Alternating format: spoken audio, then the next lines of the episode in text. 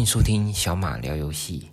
最近最热门的游戏新闻就是 E3 的游戏展哦。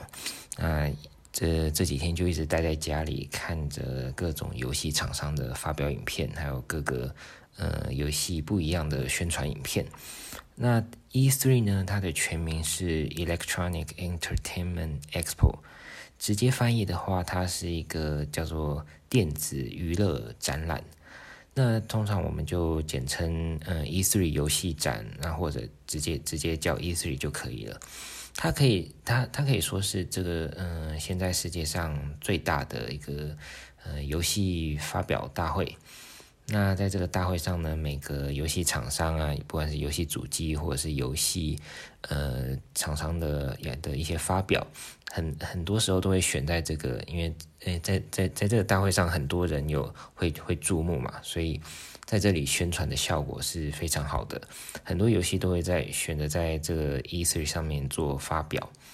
那不过呢，因为呃最近几年呃情况有一点改变哦。那首先是二零一九的时候，呃两年前，那 Sony 他决定要退出这个 E3 的展览。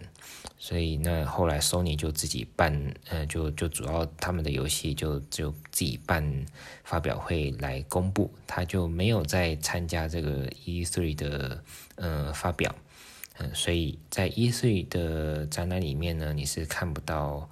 呃 Sony 的游戏的，他们就另外自己办一场。那另外一个是大家知道，从去年开始，二零二零年开始呢，有这个疫情。所以去年，呃的这个 E3 就改成了线上展览，也就是，呃这些发表都是从从网络上、从线上做这个发表。还原本它主要都是在那个美国洛杉矶的的展场举办哦。那每年的六月这个时候会举办。那去年，呃因为疫情的关系改成了线上，那一直到了今年二零二一年。呃，情况也嗯、有好转，但是还没有好到嗯、呃，他可以嗯、改回那个在在现场的展览，所以今年它还是一个线上的呃发表会，所以最近就呃就有很多游戏厂商的呃影片，这可以看，那、很多其实都都蛮不错的，那、今年的话呢，主要是微软的发表会跟。任天堂的发表会，嗯、是最有意思的。那其他当然还有很多游戏，呃，像像一些史克威尔啊、卡普空一些游戏厂商发表的影影片，呃，当然也都是有一些看点，不过，呃，都没有这两场发表会来的，嗯、来的有意思哦。那看的时候都算是蛮蛮兴奋的，有看到很多期待的作品跟一些，嗯、期待的消息。那今天的话，我们就主要聊这个呃任天堂的直面会。那任天堂的直面会呢，诶，我们之前也有介绍过，呃，刚好是呃第一集，就第一次我做这个 podcast 的时候，就是讲任天堂的直面会，我是在今年二月的时候。那那个时候，呃，有大概介绍一下任天堂直面会的情况。那我这边简单重复一下呢，这个任天堂直面会，它是任天堂举办的一个线上发表会，它就会介绍任天堂相关的，当然就是它自己的游戏主机，还有游戏的一些新的内容，嗯、的一些发表。那这个直面会呢，它其实是有英文也有日文的版本。那我主要是看日文的版本哦，因为通常它，呃，日文的版本里面发表的游戏，还有一些宣传的方式，呃，是比较符合我的口味的。因为它为了面向，呃，日本跟欧美两个，呃，两边比较不不一样的市场，它会做一些调整。那我自己是对，呃，日本这边的介绍比较有兴趣，所以我主要都是看日文的发表会。那在嗯、那这个发表会呢，它里面也公布了非常多，嗯、蛮令人兴奋的消息哦。那首先，他一开始他就介绍了大乱斗新的，呃，加入的斗士，那是铁拳里面的斗士。呃，这个，嗯、他他之后还会再有详细的影片，那六月二十八号的时候会有详细的介绍影片，嗯、所以到时候我们可以再看看更多的细节。那嗯、呃，这次的发表会，我想最嗯、呃、非常吸睛的两个游戏，第一个是嗯、《真女神转生》呃第五代，还有 Metroid Dead，呃 Dread 讲错了，Dread Dread Dead，对 Metroid Dread，它呃呃以前的翻译是叫做《银河战士》。或者说以前我们习惯的讲法是叫《银河战士》，那不过官方其实有个中文的呃正式的名字叫做密特罗德，其实也就是直接音译，原本那个英文是 Metroid，那它直接音译成密特罗德这个这个名字哦。那它的这次的主题或者说它这次的游戏名是叫做 Dread，是一个恐惧惧怕的意思，D R E A D，哎，刚刚不小心。念错，念成另外一个字。那这个生存恐惧呢？那是 Metroid 的，的第五代，对，这第五代的游戏。那这个游戏跟真女神转生五都是嗯 Switch 玩家，或者说任天堂的嗯玩家，他们嗯我们期待很久的的游戏。那首先真女神转生五的话，它是在二零一七年的时候跟呃，对，Switch 同一同同一年发售的嘛。Switch 在二零一七年发售的时候，就有一些游戏厂商出来有说啊，我们会会再出游戏在这个 Switch 上面。那《真女神转生五》是其中一个，那它是也是一个非常有名的的的游戏系列。那他说，哎，我们会出在这个系列哦。不过，嗯、后来就没消没息，嗯那终于，终于在在这次的展览上面，他呃宣布了今年会会会会出会出我们这一款游戏。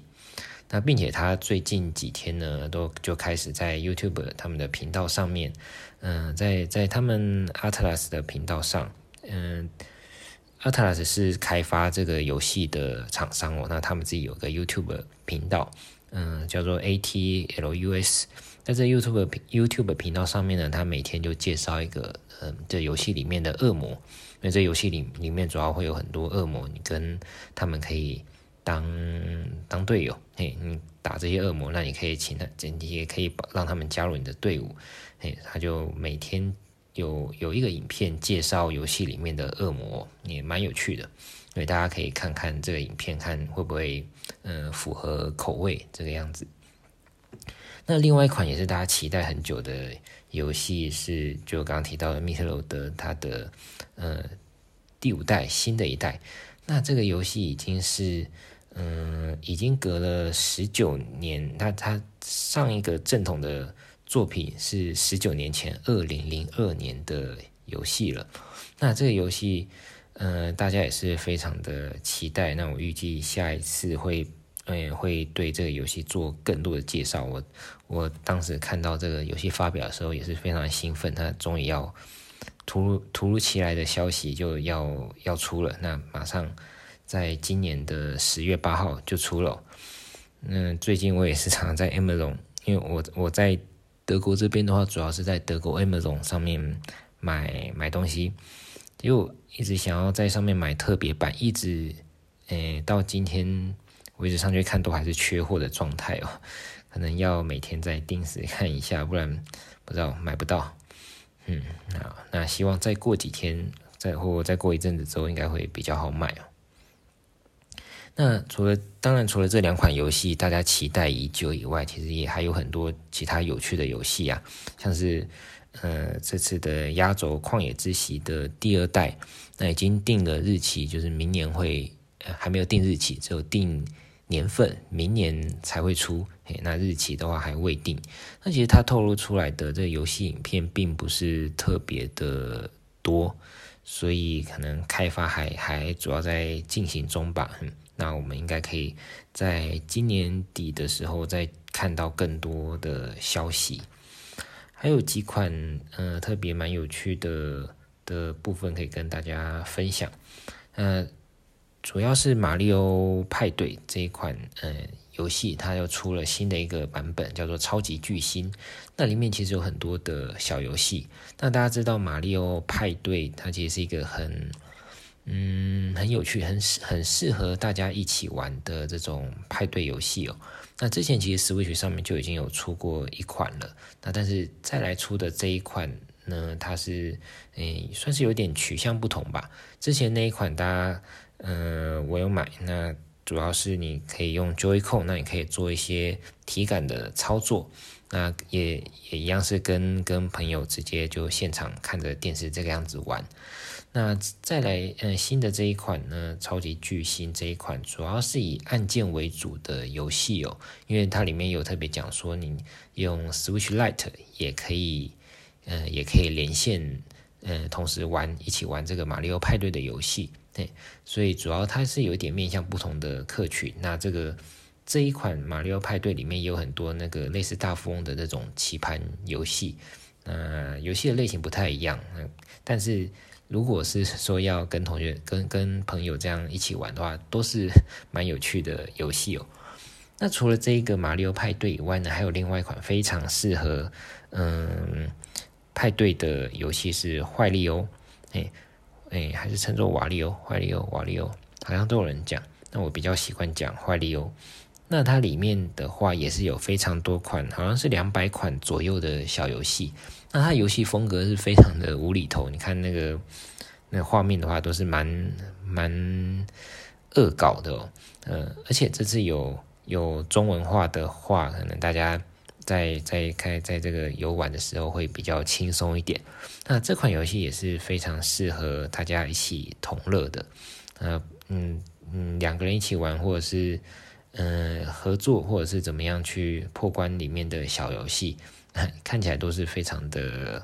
嗯快乐的这个氛围哦，那玩起来应该是蛮蛮爽快的。对，那除了这个以外呢，还有嗯嗯几款我特别想提的，嗯，一款是超级机器人大战，它是这个三十周年的作品。虽然我。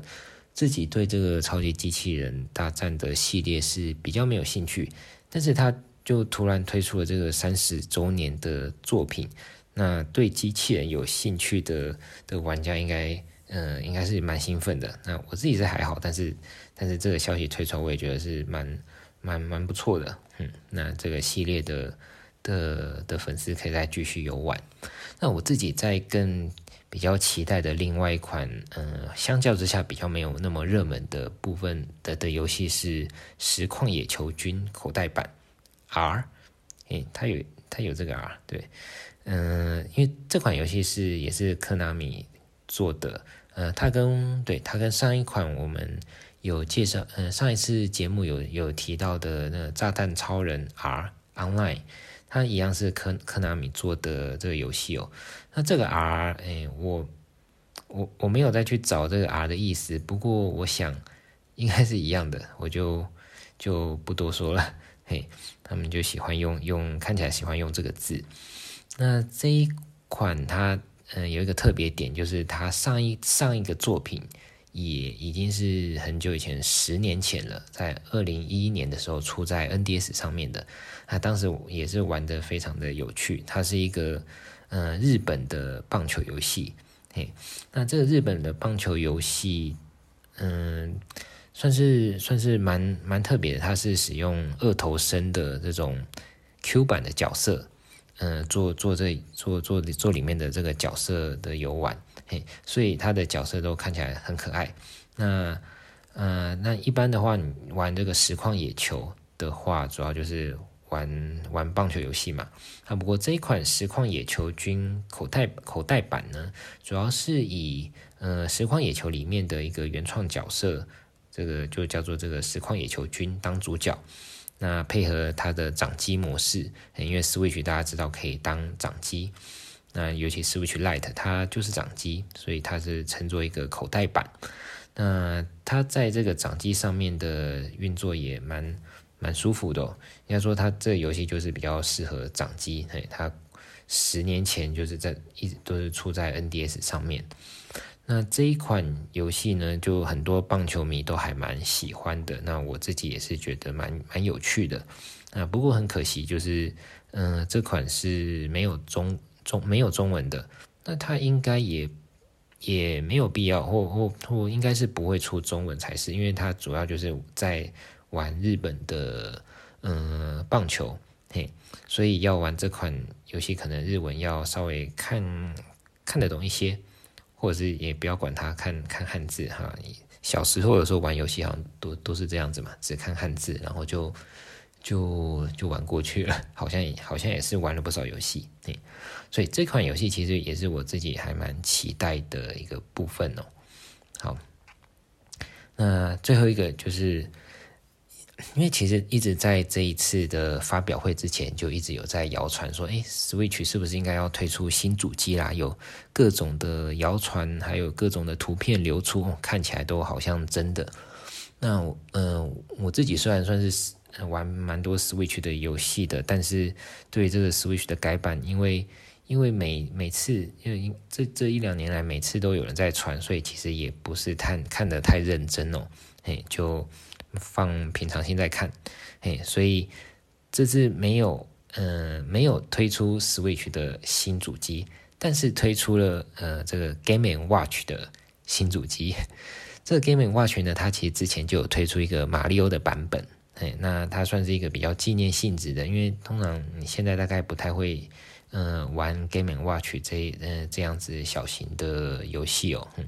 那之前是推出了马里奥的版本，其实我有买一台，对，买了一台之后，呃，放在算是放拿来拿来当展示，那有时候可以点开来看一下时间，其实还蛮可爱的，蛮有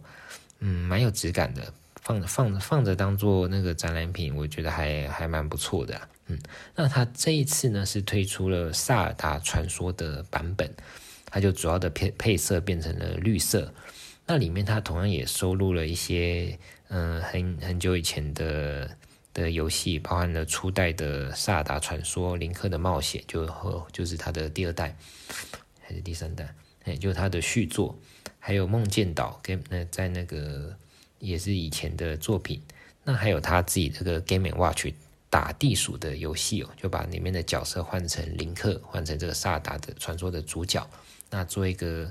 嗯、对，简单的打地鼠游戏。那最特别的，其实应该是它还有，嗯、它的时钟跟码表，不只是显示时间而已，它还可以同时在上面游玩哦。你可以在上面玩一些就是简单的，嗯、萨达传说的游戏。哎，所以它看起来又比原本上次推出的马里奥马里奥版本的 Game and Watch 更更有趣一点哈。这个。对，我觉得是，如果萨尔达传说的粉丝的话，就